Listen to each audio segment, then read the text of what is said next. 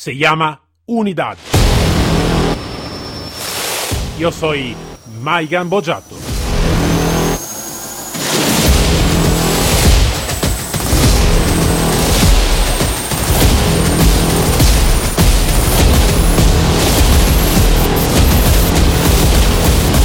Unidad K9.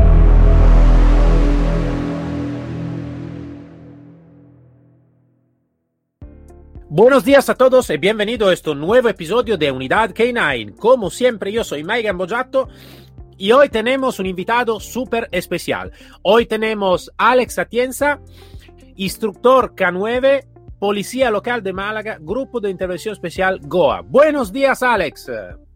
Buenos días, señor. ¿Qué tal? ¿Bien? Bien, bien. ¿Y tú todo bien? Bien también.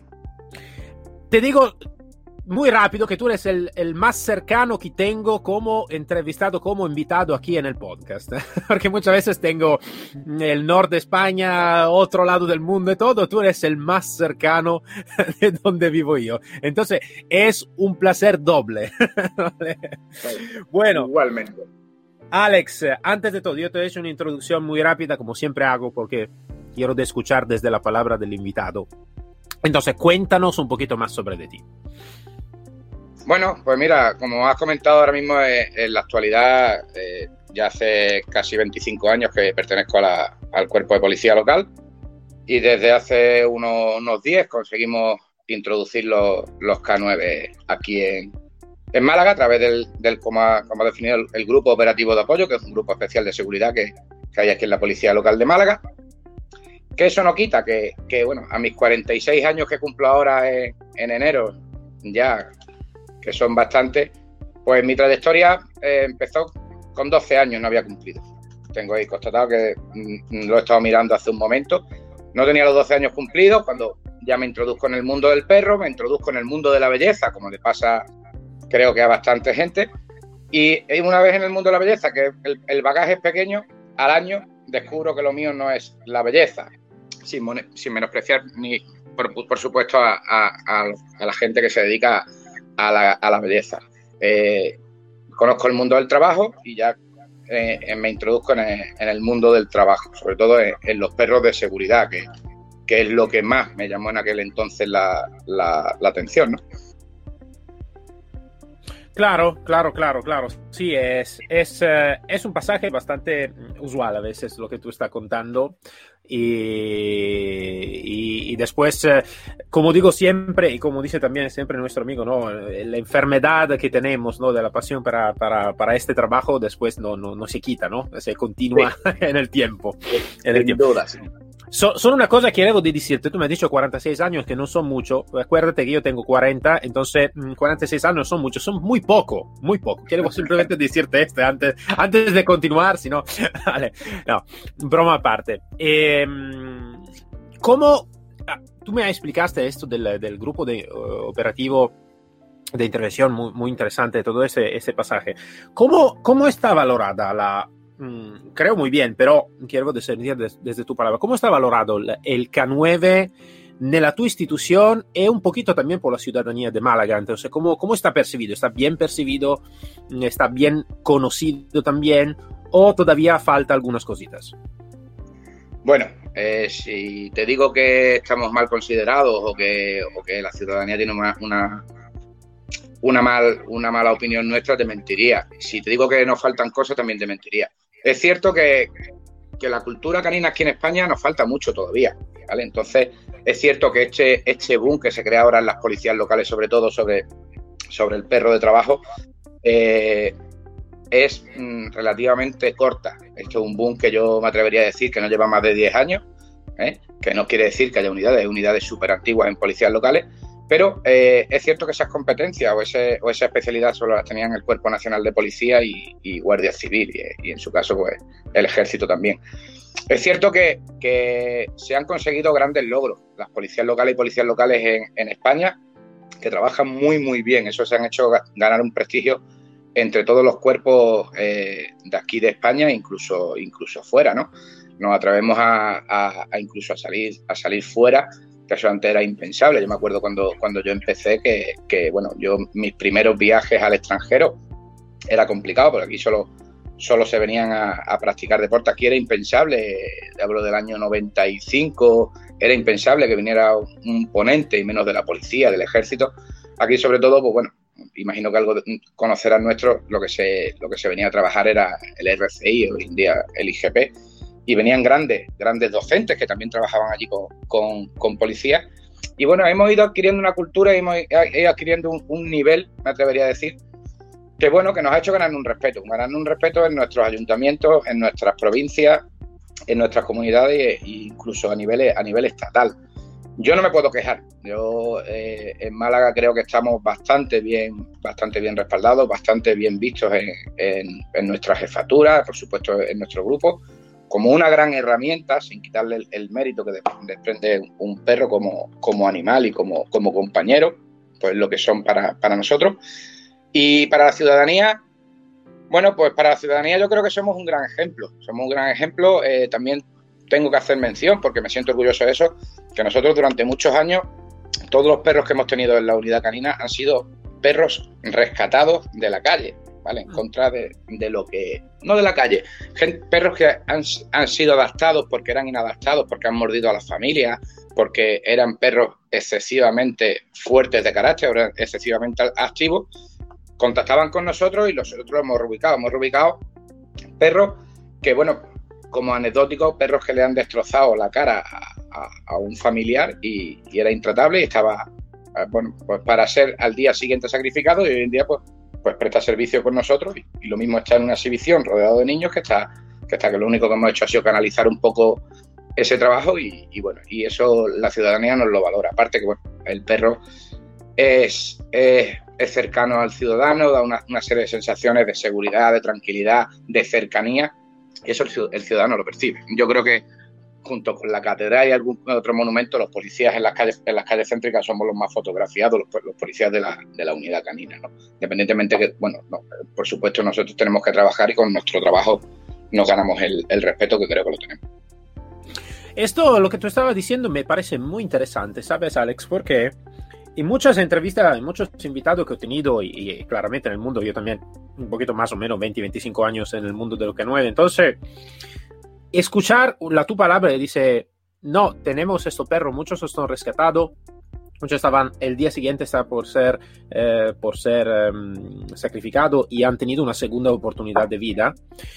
Eso va, um, eh, eh, me gusta muchísimo porque otra veces aquí por destrozar un poquito el status quo a veces de mm, eh, alguna tipología de instructor o de manejador que están exposados a una tipología de perro en particular, una raza en particular, que a veces no van a mirar a veces lo que puede ofrecer también el mundo en general, ¿no? Digo, vale, esta es y esta continuamos en esta, siempre, siempre solo en esta.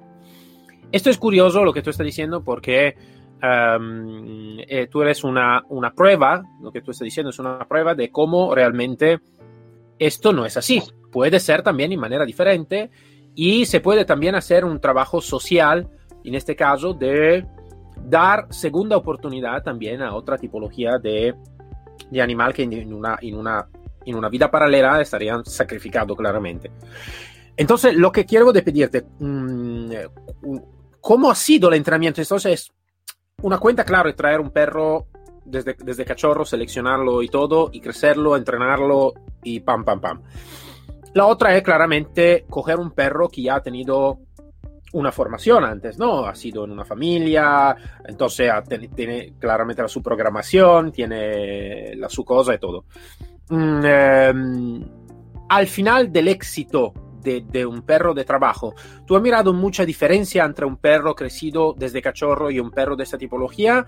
¿O realmente se puede conseguir un muy buen éxito en, los dos, en las dos partes? Pues mira, eh, mi opinión particular, eh, que, por supuesto habrá mucha gente que discrepe, eh, criar un cachorro es muy bonito, ¿vale? Criar un cachorro, formarlo, montarlo, como, como decimos a veces, eso es maravilloso. Es maravilloso siempre y cuando te salga bien. Tú coges un cachorrito, lo, separas de su mamá cuando, cuando le corresponde, empiezas a hacerle una serie de trabajos, ya lo trabajas en la camada con los, con los demás para elegir el mejor o, lo que tú crees que va a ser lo mejor de la camada. Y, van pasando los meses, además los, meses pasan volados. Y, Y el perro, pues bueno, flaquea por un lado, flaquea por otro, o no flaquea, eh, te equivoca, porque nos equivocamos. Yo puedo decir que he roto cientos de perros, no voy a decir miles, pero sí cientos de perros. Creo que todo el mundo hemos roto perros, nos hemos equivocado, no nos pilla en el momento, nos equivocamos en el sistema, nos equivocamos un día y lo pagamos eternamente. Y eso tiene una, eh, contrapartida que es la que estoy hablando. Montas un perro en un año y cuando el perro está en el año, el perro te dice que para ese servicio no, sirve. Nos ha pasado, ¿vale? Nos ha pasado. Eh, creo que todo el mundo estará de acuerdo conmigo. Nosotros podemos reproducir lo mejor posible los entrenamientos, lo mejor posible. Pero yo una feria de Málaga, yo no la puedo reproducir. Yo una entrada en un domicilio real, yo no lo puedo reproducir. Yo tener un patín como hemos tenido eh, hace relativamente poco, bueno, estas manifestaciones antisistemas que, que, ha habido con el tema de las mascarillas. El tener patín de un helicóptero a dos metros de mi cabeza sobre mi perro y cohetes y bengalas, eso yo no lo puedo reproducir. Yo no lo puedo reproducir. Y eso muchas veces me hace, me hace pagar de que ese perro al final no me sirva, ¿vale? Y en contrapartida al otro tipo de perros, pues yo cojo un perro que bueno, que sí que tiene un carácter fuerte, que ha, sido bien sociabilizado, entre comillas, aunque se ha equivocado en, en algunos parámetros de la vida, no le han hecho ver eh, bien su cometido, ¿vale? Y me lo encuentro con un año y medio, sano, fuerte, bien criado, sociabilizado, sin ningún tipo de problema de salud, me pongo a testarlo, el perro va, el perro va, el perro va, el perro va, el perro va, el perro va. Me he quitado un año y medio de trabajo del perro. Y además, además, he quitado un problema en una familia y he encontrado un compañero de trabajo excepcional, ¿vale? Me gustan muchísimo las dos. Yo cuando veo un perro de un año y medio en manos de alguien que no lo va a trabajar, ¿vale? Yo me, me pongo enfermo, ¿vale? Yo me pongo enfermo. Hay gente que viene a verme con el perro y ve, sea la raza que sea, a mí no me gusta hablar de raza, me gusta hablar de individuo y ves un individuo con un potencial tremendo y ese animal hace un cometido grande, que es prestar, pues bueno, pues prestar compañía. Para mí la compañía es un trabajo como otro cualquiera, siempre y cuando nos haga bien y es fundamental. Siempre nos estado haciendo compañía los perros. Pero me pongo enfermo cuando veo un perro que, que en esas posibilidades que, no, que no, no lo vamos a hacer trabajar.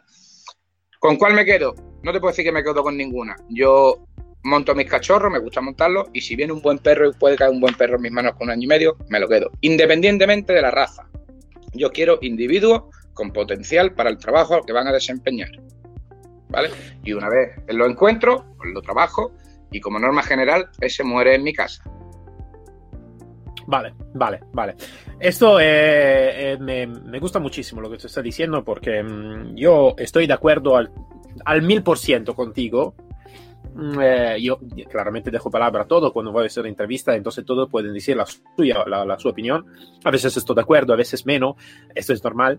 En este caso sí que estoy muy de acuerdo mm, y me gusta escucharlo de una persona profesional como tú, em, porque eh, cuando tú hablas de individuo creo que es la parte más importante, ¿no? aparte de la raza, o aparte de, de, de, de, la mezcla que puede ser, lo importante es el individuo y el trabajo que después va a desarrollar, ¿no? Porque, y el ambiente también, donde va a desarrollarlo este, esta tipología de trabajo. Entonces sí que, que, que, que me interesa mucho ese. Uh, sobre el entrenamiento eh, directo, uh, tú lo sabes, en algún país está está muy enfocado en el entrenamiento, lo que se llama el single purpose, ¿no? Eh, una una especialidad sola. Entonces, si es un perro de detección de droga, vale, es de detección de droga. Si es de explosivo, de explosivo. Si es de seguridad, de seguridad. En algún país, donde también he trabajado y todo, como los Estados Unidos y todos, es uh, o el dual o el multipurpose. Entonces, que va a ser más que una cosa, o a veces muchas cosas, ¿no? Um, según la tu opinión, um, uh, ¿tú estás más de acuerdo con un perro, una especialidad o más que una especialidad del entrenamiento? Pues mira, has tocado una, una, un talón de Aquiles, una espinita que, que, bueno, creo y me atrevo a decir, y lo, y lo voy a decir, imagino que esto lo verá bastante gente, me atrevo a decir que yo fui de los primeros locos aquí en España, alguno dirá que no, que era antes que yo, pero mm, allá por, no hará mucho, estamos en 2020, 2010, 2009, eh, yo empecé a, a decir que el perro de doble, de doble propósito, que le llaman, o el perro dual, seguridad y estupefaciente. Me, tacharon de loco, me tacharon de, de, todo, ¿vale? ¿De dónde nace esta idea? Pues también hace muchos años. Allá por el año 95, ¿vale? Ya, ya llevaba yo algunos años trabajando con perros de IGP, se, empezaba aquí también a introducir el Monte Ring. Y, y hablabas con, compañeros que trabajaban perros eh, del norte de Europa y, te decían que, bueno, que por qué no se podía, por qué no, no, no hacían aquí. Yo era un, era un niño aún, ¿eh? Y, yo los escuchaba allí divagando, lo poco que, entendía, después de mis primeros viajes. Todo esto te hablo de la mano de, de Curro Castillo Blanco, de Félix Clemón, que venía mucho por aquí por, por Málaga. Y yo empecé a aventurarme un poco a, subir al extranjero. Y, en muchos sitios era una cosa normal. Y los propios competidores que no eran policías, vamos a ver, si en cualquier o en casi cualquier disciplina deportiva, siempre en disciplinas deportivas súper antiguas como, como el ring holandés o el KNPV, ¿vale? El ring belga, los perros, el IGP mismo, antes llamado HIPO, las pruebas CEA, al perro se le exige obediencia, se le exige agilidad y salto, se le exige defensa y se le exige una prueba de detección o de rastro. ¿Por qué si un perro puede hacer un perro de deporte o un perro, hablemos de deporte, estamos compitiendo en eso, ¿por qué no lo podemos trasladar al trabajo policial? No, porque es imposible, porque el perro se desconcentra. Es cierto que se desconcentra si el perro no es apto para ello o el trabajo que le hemos hecho no es el correcto. Hay una cosa que yo separo, una cosa que yo defiendo, la sigo defendiendo y todos los perros, excepto uno, y ahora te explicaré por qué, que tenemos en la unidad son duales, desde su inicio. ¿Vale? Son perros de seguridad e intervención, y me atrevo a decir que de seguridad serios y haciendo su trabajo de manera seria, y haciendo búsqueda de estupefacientes. Búsqueda de estupefacientes, como ya llevo explicando mucho tiempo, ya gracias a Dios me están dando la razón y veo ciertas unidades y ciertos sitios que lo están haciendo, que ese perro que es dual y que busca perfectamente estupefacientes, lo busca en cualquier sitio, en cualquier ambiente, en cualquier momento, excepto en personas. ¿Vale? Que está muy de moda, lleva ya un tiempo de moda la búsqueda en personas.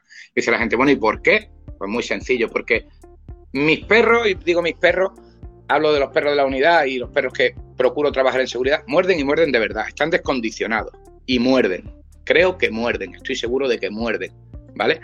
Y como muerden, si yo pongo una fila de personas o suelto un perro en un parque y esa persona tiene un mal gesto, ese perro no se va a retraer, ese perro va a reaccionar, ¿vale? Y va a morder y no va a tener problema morder a una persona en bañador o sin camiseta o con camiseta o sin chaquetón, ¿vale? Entonces estoy poniendo en riesgo al ciudadano, quizás por una pequeña cantidad de sustancia y por una tontería, una persona ebria, una persona bajo efecto de, del alcohol, de droga, puede tener un mal gesto con mi perro, puede incluso golpearnos, que nos ha pasado, ¿eh? y nos golpea el perro y el perro reacciona y le muerde. Entonces, eso lo aparto simplemente, pero nuestros perros lo mismo lo metemos en un desalojo de vivienda, lo mismo lo metemos en, una, manifestación, en una rayeta multitudinaria en la feria, que lo mismo desconecta ahí, me lo llevo al, parking de la, de la feria, hago el registro de cinco coches o de cinco parques, ¿vale?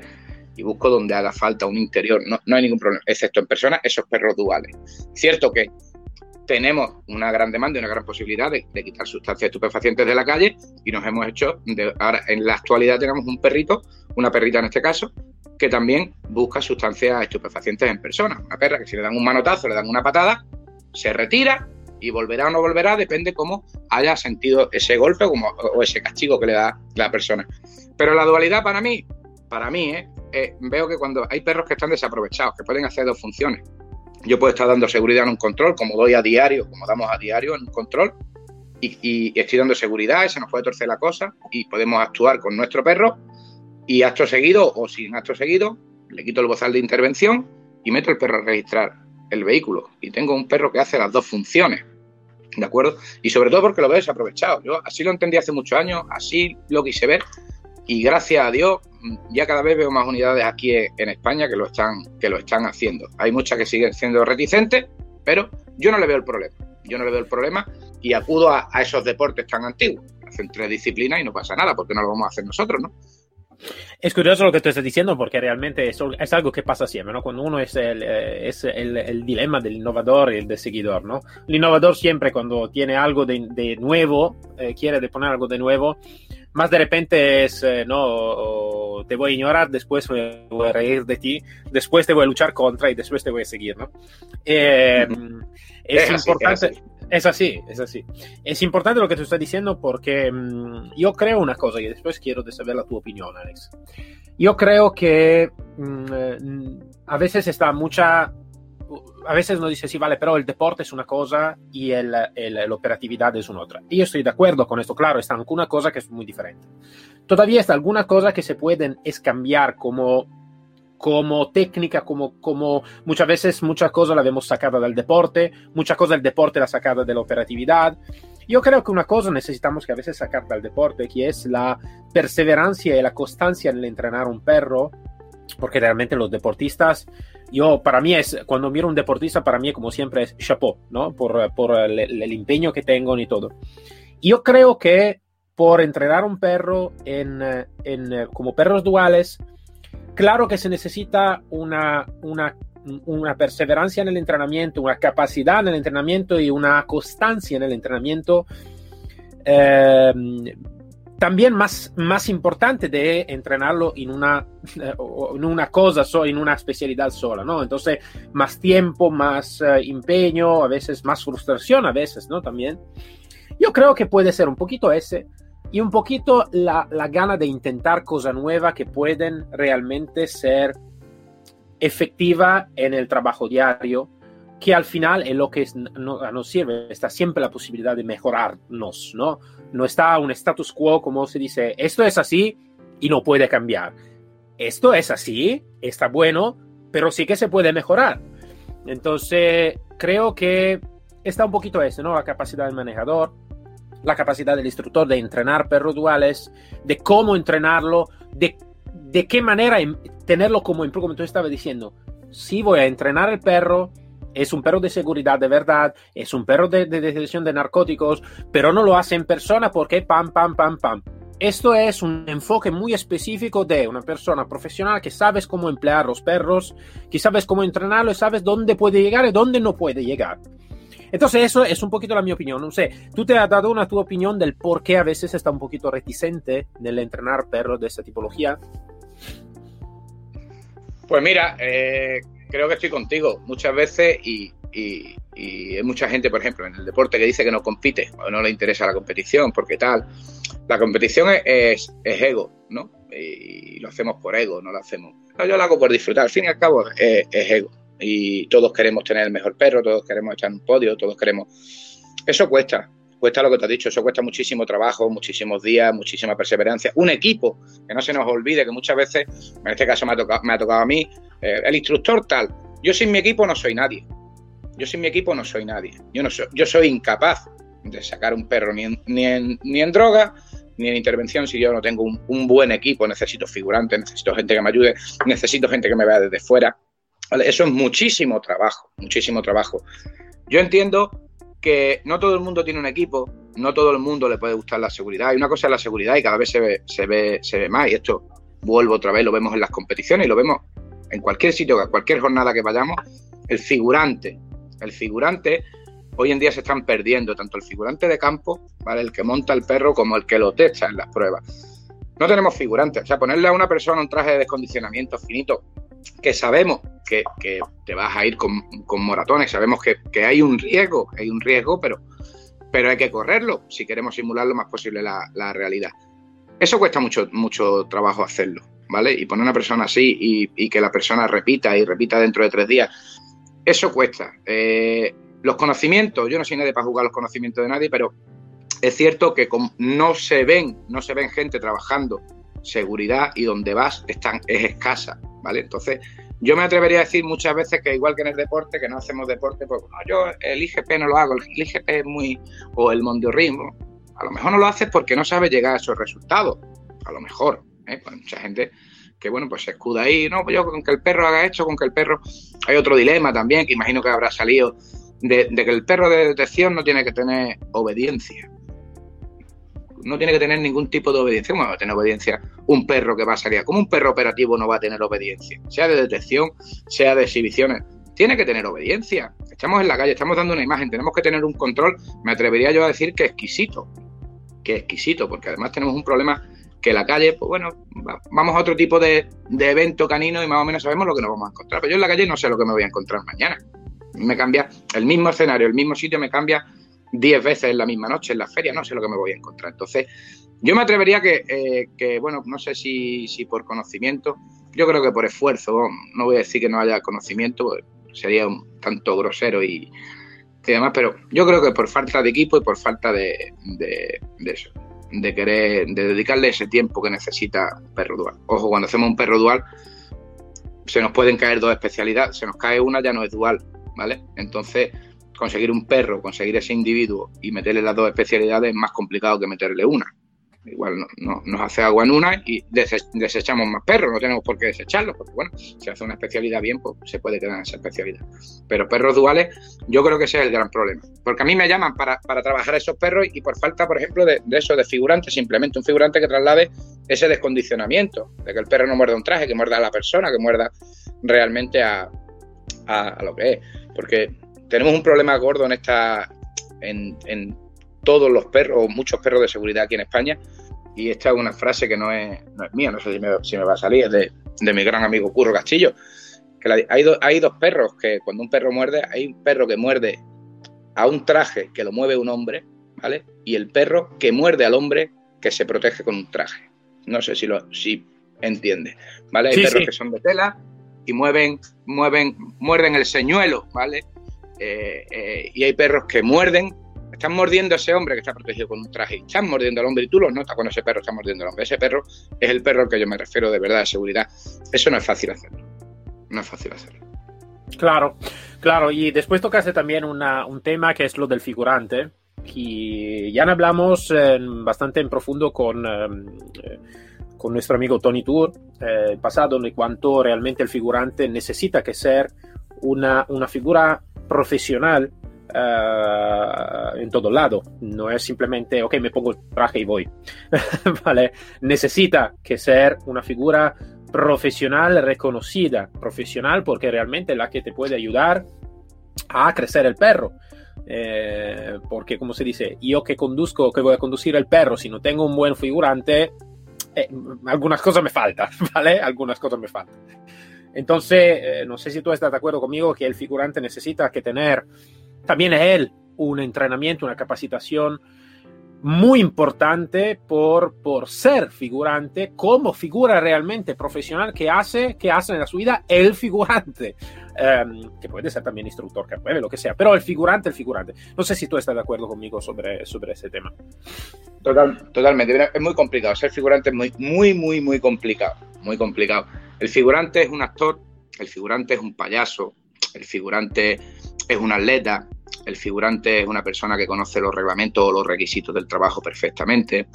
Eh, el figurante es el mejor etólogo del, del, club, el que mejor conoce el comportamiento del perro, el que mejor lee los gestos conductuales de un perro, ¿vale? Una persona que se ponga delante de un perro y no sepa leer un perro no va a ser figurante nunca, ¿vale? Una cosa es el figurante, no hay muchos figurantes en España, sí, de competición. El figurante de competición, si es bueno, además es figurante de campo, ¿vale? y es capaz de trabajarte un perro, de leerte un perro, que debería de ser así, porque cuando un figurante va a una competición se están testando unos perros y el figurante es el ayudante del juez y el que va a destapar los errores en el adiestramiento del perro, ¿vale?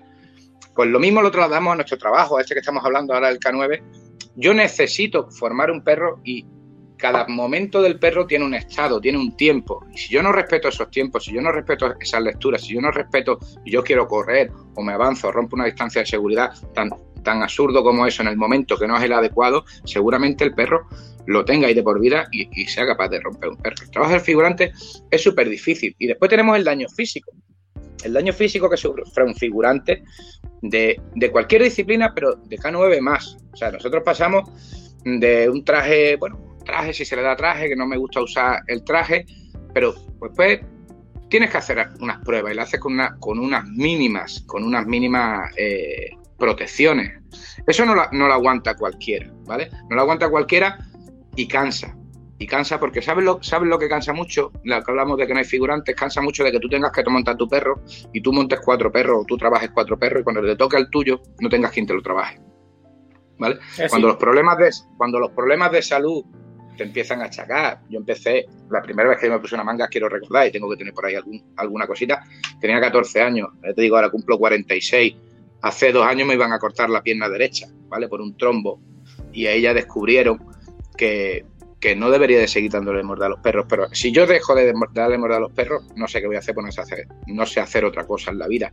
Pero en ese estudio, ¿vale? Que ya hubo gente que se interesó y, demás, en ese estudio demuestra el daño que sufre un figurante. Me hicieron ecografías y, demás de todo el cuerpo y tengo como, parezco un dálmata, tú ves mi ecografía y parezco un dálmata. Tengo todo el cuerpo lleno de, de, sitios por donde no me circula bien la sangre, de sitios donde tengo carne necrosada, por decirlo de alguna manera, o zonas muertas en el interior, ¿vale? Estoy constantemente pinchándome parina en la barriga, estoy constantemente tomando pastillas de parina, dándome masajes con crema de parina para que me circule la sangre. Entonces, todo eso lo suma. ¿Y qué, cuál es el mayor problema para eso? Que pregunta que me hacía antes para hacer un perro dual. Ese figurante. Yo para trabajar correctamente me tengo que desplazar a lo mejor 150 kilómetros para que me lo trabaje o tengo que ir ahí a donde mi amigo Curro que me trabaje el, perro de, seguridad. Y entonces, eso cuesta mucho trabajo. Entonces, te vas a ciudades o a municipios donde no tienen esa posibilidad y entiendo que no. Entiendo que no los quieran, que no lo puedan y que no los quieran hacer, pero no entiendo que no comprendan la, explicación tan fácil de la, de la, capacidad de un perro dual. Que no tengo figurante. Sí, hay mucha gente que no hace deporte y le encanta el deporte porque no tiene figurante. No tiene, no tiene más. Entonces, es un problema. Hoy en día, el tema de la figurancia y la figurancia K9 más todavía. ¿eh? Mm, imagino que habrás ido a muchísimas jornadas y yo he ido bastante, creo que por bastantes partes del mundo, igual que tú. Y, el problema es ese, es la figurancia. El problema es que una persona con un traje o sin un traje o con un traje de protección interna no te destroza tu perro o el trabajo de tu perro de dos años. Yo como norma general, los, perros en formación no los suelo llevar si no conozco o no los suelo sacar si el figurante o no me cuadra, que no es que sea yo no sea yo el que los tenga que jugar, pero si no me cuadra el figurante o no lo conozco, o no voy, o no saco mi perro en formación. correcto, es una... correcto. Correcto. Bueno, bueno, Alex, nos está acabando el tiempo. Tenemos siempre más o menos una media horita. Me gustaría de estar mucho más tiempo, pero en privado sí que estamos más tiempo, ¿no? Estamos sí, seguro. Pero vale. Em, entonces, Alex, muchas gracias por tu, por tu conocimiento, tu profesionalidad, por tu tiempo, por, eh, por haber sido con nosotros en este episodio de Unidad K9. Entonces, muchas gracias, Alex. A ti, muchas gracias.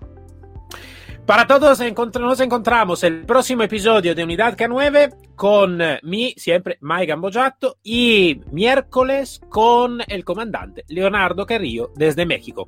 Un saludo fuerte a Alex y un saludo fuerte a todos los oyentes. Hasta luego.